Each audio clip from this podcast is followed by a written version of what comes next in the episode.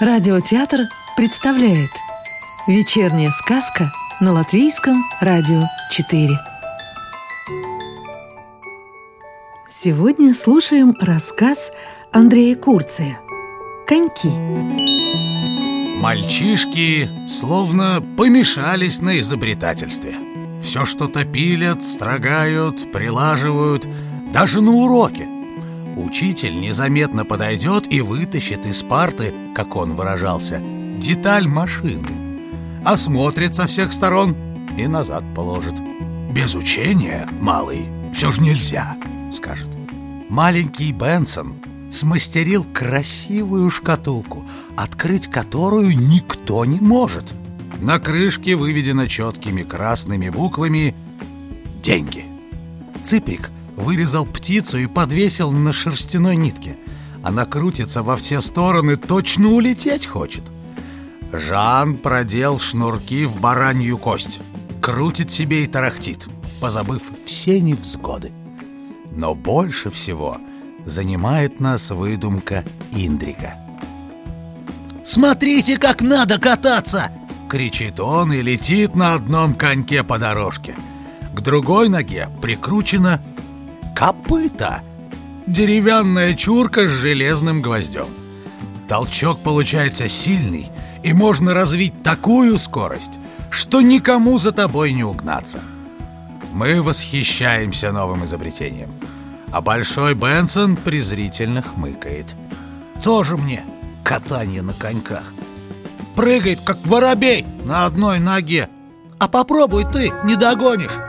Огрызается Индрик, и уносится, как ветер. Мы смотрим ему вслед горящими глазами. В следующий понедельник нас ожидает сюрприз. Бенсон приносит новенькие коньки, блестящие, как серебро. Худое лицо Индрика темнеет. «Эй!» — сдавленным голосом говорит он. «У твоего отца денег куча. Доить он мастер. Ты показал бы, что сам умеешь» и покажу!» Мы шумно их обступаем и решаем устроить соревнование на конском пруду. Днем лед подтаивает, но к вечеру вновь блестит. Чистый и гладкий, как зеркало. Мы собираемся у ивника. Индрик усердно подкручивает палочками бечевки. Бенсон возится с шурупами. И вот они встали рядом, готовые к рывку. «Пошли!» – машет рукой Яунзем. Соперники срываются с места. Индрик, высекая копытом искру во льду, уносится вперед. «О, о, о, о, о, о!» Восторженно кричим мы ему вслед.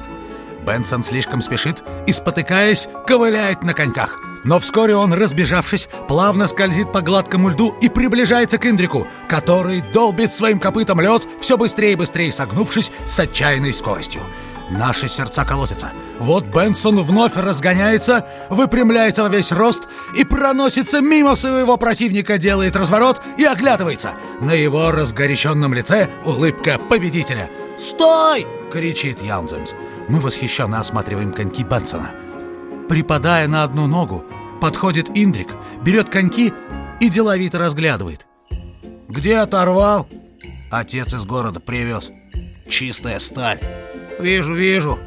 А мой конек из старого сошника», — объясняет Индрик с жалкой улыбкой.